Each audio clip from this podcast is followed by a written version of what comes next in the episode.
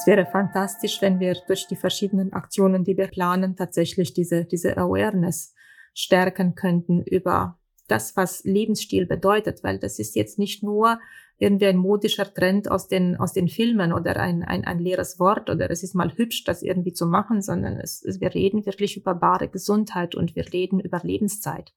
Dann verstehen wir, dass Lebensstil nicht nur ein leeres Wort ist.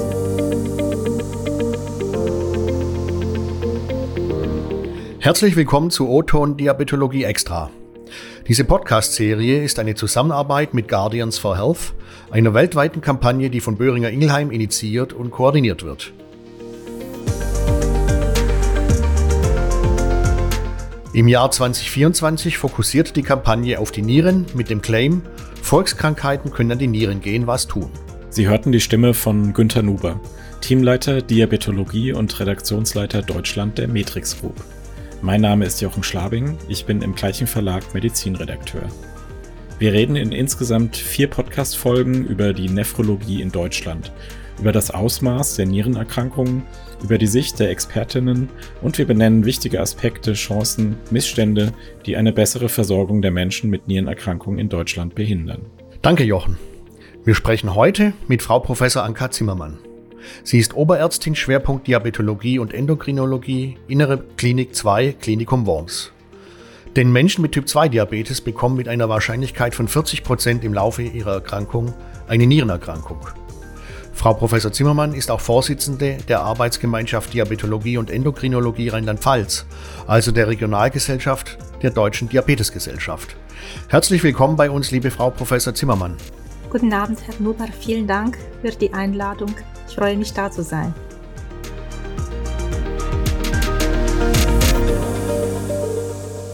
Wir sprechen miteinander an einem Mittwochabend im Winter. Frau Professor Zimmermann, was haben Sie heute denn erlebt im Alltag und wo treffen wir Sie an? Also Sie treffen mich tatsächlich jetzt zu Hause abends an.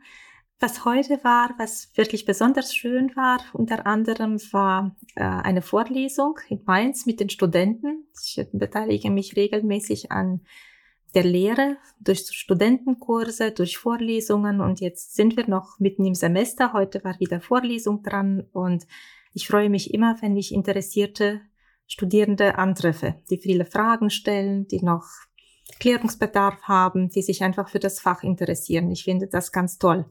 Vielen Dank. Also den Nachwuchs in der Diabetologie, den hatten wir tatsächlich auch in einer Folge, die werden wir jetzt hier auch nochmal in den Show Notes verlinken.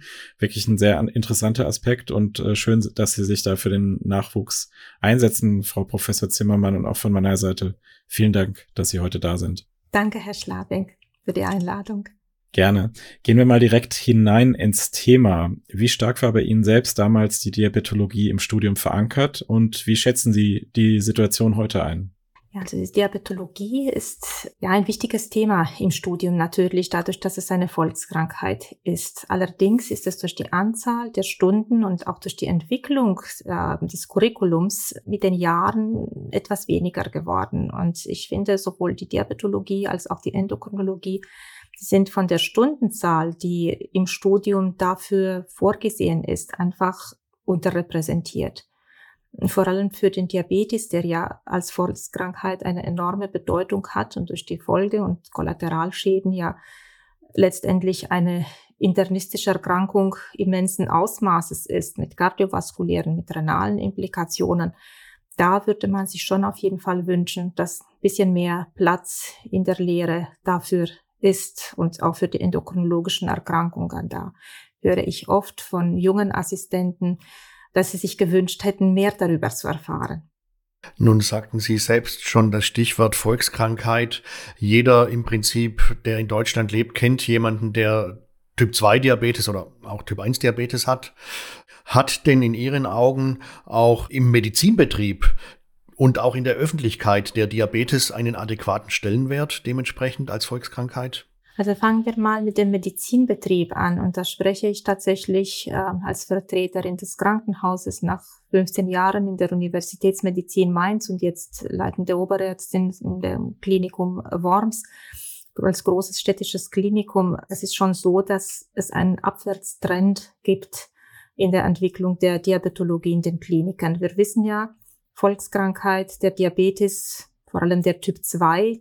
Das macht ja 90 Prozent der Diabetesfälle äh, in Deutschland und weltweit aus. Und wir haben in Deutschland acht Millionen Patienten mit Diabetes Typ 2, wobei wir von einer Dunkelziffer von zwei Millionen ausgehen. Und Hochrechnungen zufolge soll 2045 eine noch viel größere Zahl vermerkt werden bis 12 Millionen. Was wir auch wissen, ist, dass nur um ein Ausmaß, ein Gefühl zu geben, dass jeden Tag in Deutschland 1000 Leute an Diabetes erkranken. Und jeder fünfte im Krankenhaus hat einen Diabetes. Nun, gibt es leider viele Krankenhäuser, die gar keine diabetologische Expertise haben, weil die erfahrenen Kollegen entweder die Kliniken verlassen haben, vielleicht in Praxen arbeiten oder in anderen Sektoren. Die Diabetologie ist ganz klar unterrepräsentiert in den Krankenhäusern, die Endokrinologie auch. Und auch hier, um vielleicht ein Gefühl dafür zu geben, muss man sagen, deutschlandweit gibt es 110.000 Betten für innere Medizin. Ich zitiere den äh, Deutschen Diabetesbericht der DDG. Es gibt aber nur 501 Betten, die ausgewiesen sind für die Diabetologie in Form von Schwerpunktstationen. Das heißt, die Patienten liegen überall verstreut an verschiedenen Stationen, verschiedenen Disziplinen, was per se in Ordnung ist, wenn ein Patient mit Diabetes ja primär für eine Appendizitis kommt oder für einen Schenkelhalsbruch. Ne, natürlich sind sie dann in der Chirurgie oder für einen Myokardinfarkt in der, in der Kardiologie. Aber entgleiste Patienten mit Diabetes, die primär wegen einem Problem mit ihrem Diabetes kommen, dass die dann verstreut sind und dass da für diese Patienten nicht flächendeckend Expertise besteht, das ist traurig. Wie relevant ist es bei Menschen mit Diabetes immer auch die Nieren im Blick zu haben und welche Unterschiede gibt es da vielleicht bei Typ 1 und Typ 2 Diabetes? Es ist total wichtig, auf die Niere zu schauen, weil wir wissen, dass eine der mikrovaskulären Langzeitschäden eines nicht rechtzeitig erkannten und nicht suffizient behandelten Diabetes, ob es jetzt Typ 1 ist oder Typ 2, eben zu der diabetischen Nephropathie führt. Und da hat man klassischerweise aufs Kreatinin geschaut. Jetzt ist es mittlerweile auch etabliert, dass man auf die glomeruläre Filtrationsrate mitschaut. Aber was noch nicht flächendeckend umgesetzt ist und was enorm wichtig ist, ist, dass man auch auf die Albuminurie schaut, als früher Marker der Nierenschädigung und als eigenständiger oder selbstständiger Prädiktor für renale und kardiovaskuläre Morbidität und Mortalität. Und die Messung von Albumin und Kreatinin im ersten morgendlichen Spontanurin, am besten zweimal an zwei verschiedenen Tagen, ist extrem wichtig. Und im Zusammenschau mit dem Kreatinin und der GFR kann man sehen, wie stark ausgeprägt die diabetische Nephropathie ist. Oder man kann schauen und feststellen, es gibt jetzt gerade eine beginnende diabetische Nephropathie, die man erfassen kann, die man auch früh adressieren kann. Weil wir wissen, dass eine diabetische Nephropathie an sich die kardiovaskuläre Mortalität deutlich erhöht, ganz geschweige von dem renalen Verlauf bis hin zur Dialyse. Können Sie uns denn einen Eindruck vermitteln, über wie viele Menschen wir sprechen? Wie viele Menschen haben denn gleichzeitig Diabetes und eine chronische Nierenerkrankung? Also ein Drittel der Patienten mit äh, Diabetes, mindestens ein Drittel hat auch eine chronische Nierenerkrankung, wobei wir davon ausgehen, dass das noch unterdiagnostiziert ist, weil es ja auch nicht flächendeckend gescreent wird. Ich erwarte viel mehr. Wir wissen, dass die Hälfte der Patienten mit Diabetes auch eine KHK haben. Aber auch da erwarte ich, dass es mehr ist, wenn man ganz genau hinschaut. Wie ist denn Ihre Erfahrung auch jetzt in Rheinland-Pfalz, in Ihrem Klinikum in Worms? Welche sind denn die größten Probleme derjenigen Menschen, die beide Erkrankungen haben, also Diabetes mellitus und auch eine chronische Nierenerkrankung? Wir sind natürlich, wir sind im Klinikum ja so ein bisschen am am Ende der Fahnenstange, sage ich mal. Ne? Also wir haben gute Versorger, gute Schwerpunktpraxen, die die Patienten auffangen. Und natürlich, wenn es schwerwiegende Komplikationen gibt, die ambulant nicht mehr versorgt werden können, dann kommen die Leute stationär. Und die Patienten, die wir sehen, sind zunehmend älter, zunehmend kränker. Das ist vielleicht auf die eine Seite gut, weil das bedeutet für mich, dass alle anderen in den Praxen versorgt werden können. Zum anderen ist es umso mehr ein sehr ernstzunehmender Auftrag, diese Leute zu versorgen. Das sind, wie gesagt, ältere Menschen mit vielen, vielen Komorbiditäten, mit schwerer Herzerkrankung, mit Herzinsuffizienz, mit Nierenerkrankung, manchmal mit Dialysepflicht. Menschen mit Wunden an den Füßen, mit diabetischen Füßen, mit peripherer arterieller Verschlusskrankheit, die vielleicht nochmal eine interdisziplinäre Versorgung mit Revaskularisation der Gefäße benötigen. Und es sind auch oft Leute, die auch nicht mehr versorgt sind oder auch nicht mehr zu Hause so versorgt werden können, die auch noch über unseren Sozialdienst eine Unterstützung brauchen. Die Familien brauchen eine Unterstützung in Richtung eines Kurzzeitpflegeplatzes oder einer anderen Form der Versorgung, sodass wir eigentlich im Krankenhaus tatsächlich die schwerkranken Patienten versorgen. Sie haben jetzt gesagt, es wird nicht flächendeckend äh, gescreent auf Nierenerkrankungen. Woran liegt es denn? Ist das ein föderales Problem? Ist es ein regionales Problem?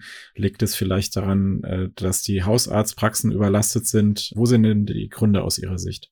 Wir wissen in der DDG, dass es jetzt kein landspezifisches Problem ist in der Rheinland-Pfalz. Das geht allen ähnlich.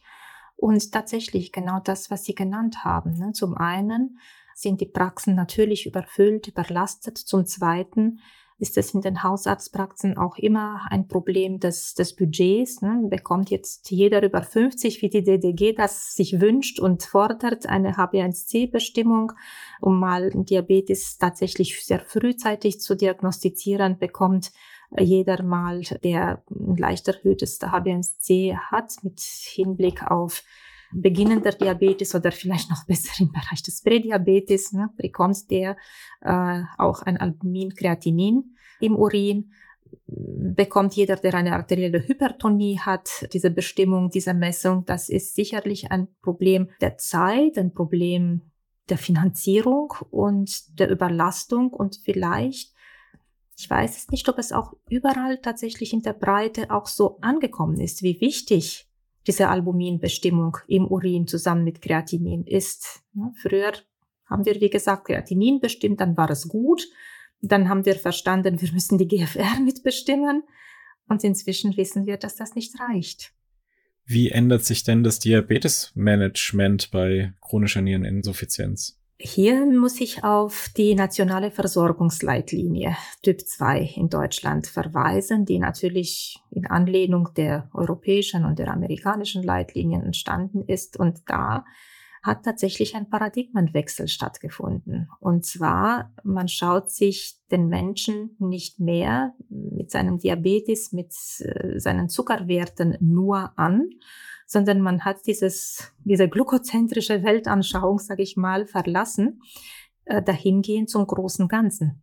Und die Kernbotschaft der Leitlinie ist, wir schauen uns den Patienten ganz genau an und schauen, ob er mit seinem Typ 2 Diabetes, nachdem wir selbstverständlich geschult haben, Zuckermessung trainiert haben, Lebensstilmaßnahmen, Ernährung, Bewegung, alles gecoacht haben, schauen wir uns an und wissen, okay, wir fangen an mit Metformin, das ist klar. Aber wenn er eine kardiovaskuläre und oder eine renale Erkrankung hat, dann muss man zum Metformin eine zweite Substanz nehmen, die nachgewiesenerweise in großen kardiovaskulären Outcome-Studien Cardio- und nephroprotektive Wirkungen nachweist. Die Leitlinie geht sogar ein Stück weiter und sagt, wenn ein Patient mit Typ 2, ein Mensch mit Typ 2 Diabetes kardiovaskuläre oder renale Risikofaktoren hat, dann kann man zum Metformin direkt eine zweite solche Substanz dazu nehmen. Und die große Gruppe der Patienten, die einen Risikofaktor hat, die, die ist wirklich immens. Ja? Also Patienten mit Diabetes über 40 Jahre alt, mit Übergewicht Adipositas, Patienten, die rauchen, die noch eine arterielle Hypertonie haben oder einen Diabetes in der Familie und, und, und. Das sind alles eine Albuminurie, triggert sofort die zweite Substanz. Hier nochmal ein Verweis auf die Bedeutung des Screenings. Und diese zweite Substanz, das sind zwei Kategorien von, von Substanzklassen, die letztendlich diese kardio- und nephroprotektive Wirkungen haben. Das sind zum einen in Tablettenform die SGLT2-Hämmer, davon auf dem deutschen Markt zwei Substanzen, die diese protektive Wirkungen aufweisen, das Empagliflosin und das Dapagliflosin. Und die zweite Klasse, die GLP-1-Agonisten, von denen gibt es auch Substanzen, die laut Leitlinien und auch natürlich aufgrund der verfügbaren Evidenz diese protektive Wirkungen haben. Das wäre allen voran das Liraglutid, was den Renner gemacht hat, ähm, mit diesen ganzen evidenzbasierten Nachweisen und dann in der Nachfolge das Dulaglutid und das Semaglutid. Vielen Dank. Also die Leitlinien werden wir auch in den Shownotes äh, verlinken. Da kann jeder noch mal reinschauen. Die Gretchenfrage wäre natürlich nach Ihrer Einschätzung, sind denn diese Leitlinien bei Ärztinnen und Ärzten in Deutschland schon ausreichend bekannt? Ja, wir haben in Deutschland auch einen kleinen Paradoxon. Wir haben nicht ganz einheitliche Leitlinien. Also wir haben in der DDG unsere Leitlinien der Diabetologischen Fachgesellschaft in Anlehnung, wie gesagt, zu den europäischen und amerikanischen Leitlinien der Diabetologie. Und wir haben die Leitlinien der Hausärzte. Und die Leitlinie Diabetes bei den Hausärzten weicht in verschiedenen Punkten ab von der Leitlinie DDG. Und da ist es nochmal ein kleines Problem, ne, diese zwei Leitlinien tatsächlich in Übereinstimmung zu bringen. Natürlich sagt jeder, seine ist die beste. Ein Stolz der Fachgesellschaft, aber wenn man natürlich jetzt ohne einen Wunsch zur Kritik gar nicht, ja, weit entfernt davon. Aber wenn man sich natürlich die einzelnen Studien anschaut und die dahinterliegende Evidenz, dann spricht alles dafür, dass man mit dieser Kombination wirklich beginnt bei Patienten, die krank sind, die kardial oder renal krank sind und dass man es zumindest in Erwägung zieht, wenn man zum Diabetes einen Risikofaktor hat. Nun stehen Sie selbst ja auch für die Deutsche Diabetesgesellschaft und zwar für die, sagen wir mal, Regionalgesellschaft in Rheinland-Pfalz.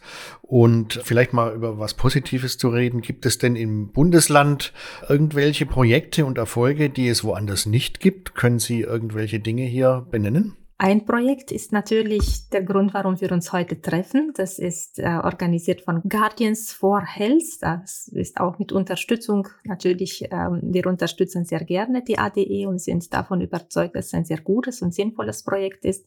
Es ist ein groß angelegtes Projekt zum landesweiten Screening auf Diabetes und auf Nierenerkrankungen, also Frühscreening und ein äh, letztendlich Awareness-Projekt um in die breite Masse, nicht nur in den Hausarztpraxen, sondern wirklich unter den Leuten, unter der Bevölkerung eben äh, zu sensibilisieren im Sinne einer sehr frühen Sekundärprävention. Das wäre ein Projekt, was sehr schön ist.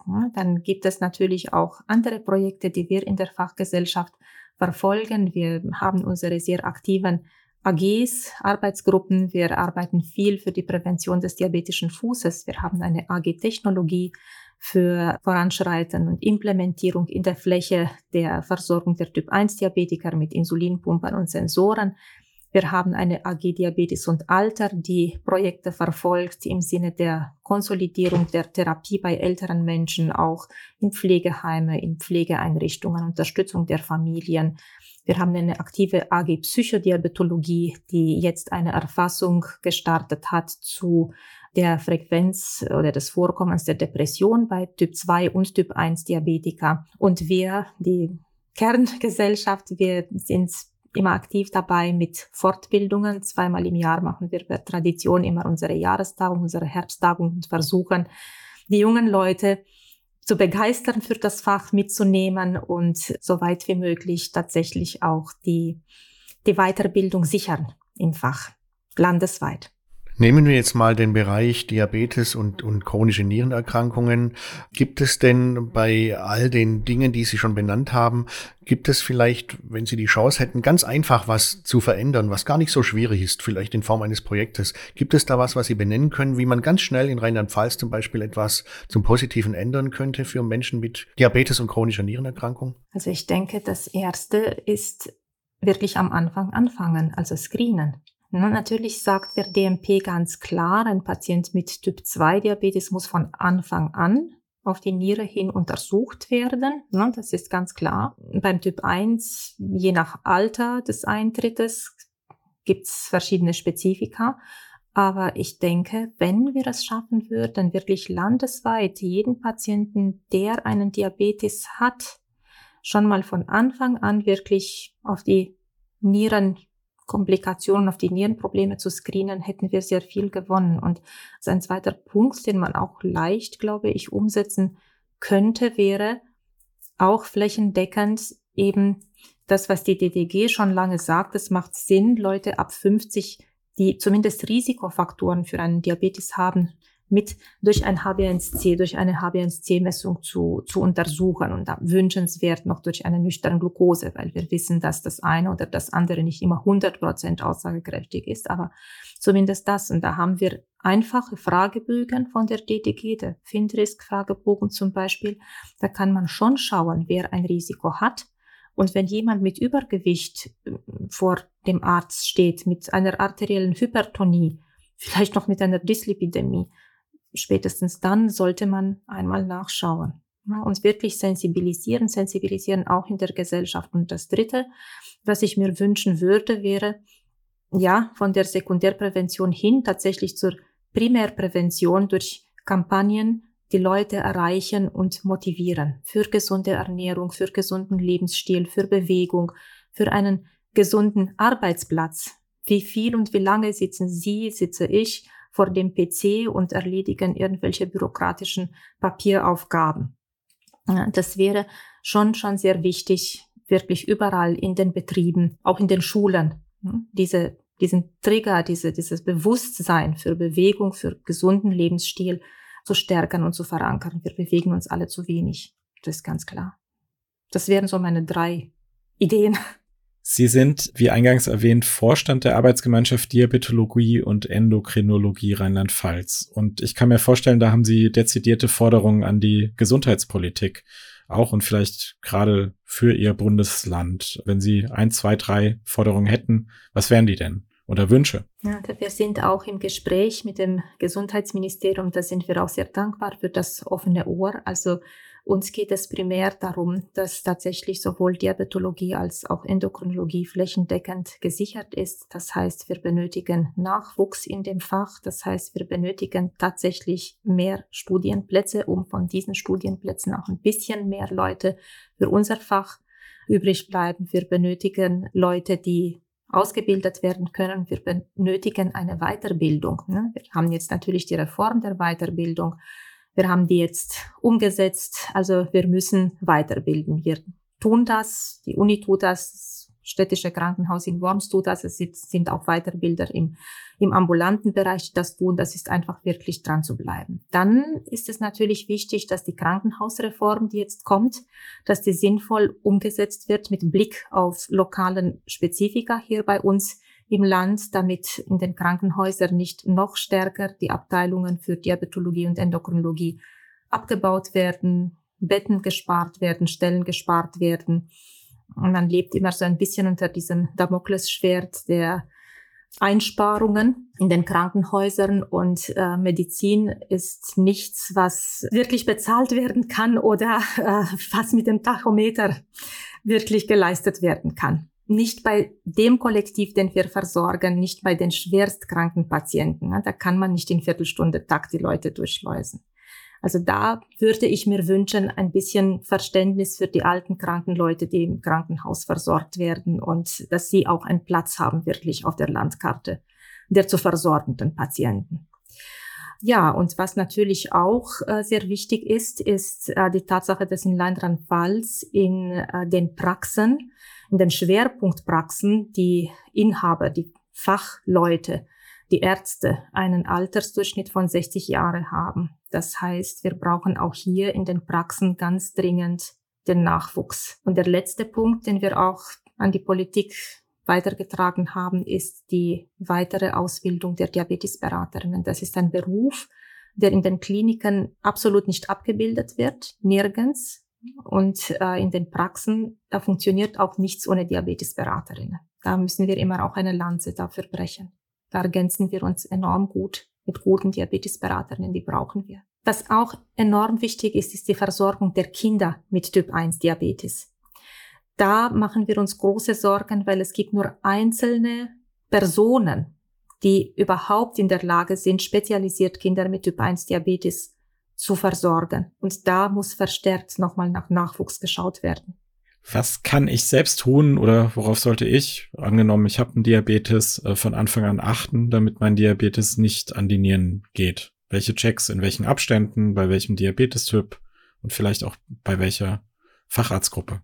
Es ist jetzt natürlich so, äh, die ganzen regulären Checkups, die sind in DMP-Diabetes verankert. Es ist ja ganz wichtig, wenn jemand mit Typ-2-Diabetes äh, diagnostiziert wird, da muss man eingangs einmal auch nach dem Herz schauen, einmal nach den Augen schauen, eine Retinopathie ausschließen und einmal nach der Niere schauen. Von Anfang an bei Typ-2-Diabetes ganz klar. Und danach sagen die Leitlinien Augenarztuntersuchung, ist jetzt leider auf alle zwei Jahre gerutscht, wenn keine Risikofaktoren bestehen. Wir würden es uns eher jährlich wünschen. Bei Diabetes muss man natürlich mindestens, wenn keine Albuminurie da ist, mindestens jährlich schauen. Am besten wäre es und wünschenswert alle sechs Monate. Und natürlich eine arterielle Hypertonie muss richtig eingestellt sein. Man sollte Rauchen aufgeben. Man sollte dahin gehen zu den Empfehlungen der Deutschen Gesellschaft für Ernährung in Richtung Gestaltung der Mahlzeiten am Tag mit Verzicht auf dem übermäßigen Konsum von Zucker, mit Bewegung. Man sagt mindestens fünfmal in der Woche 30 Minuten moderater Intensität.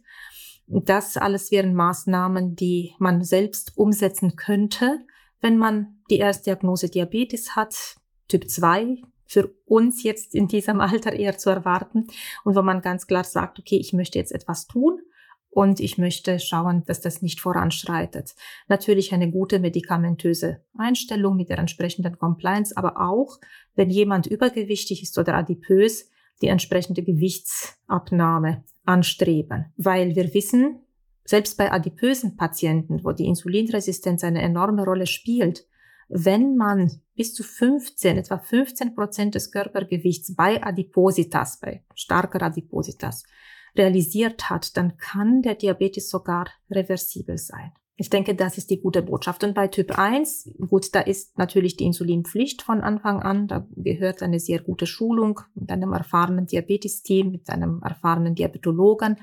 Die Adherenz an die Therapie wünschenswert und wunderbar wäre, wenn auch die Erwachsenen mit IDs, mit Pumpen und Sensoren versorgt werden könnten. Da sind wir noch weit weg davon entfernt. Auch hier gelten die ganzen Maßgaben, die ich gesagt habe, außer dass bei Typ 1 bei Erstdiagnose nicht bei Kindern direkt vom ersten Tag die Niere gescreent werden sollte, bei Erwachsenen aber auch sollte man schon direkt schauen.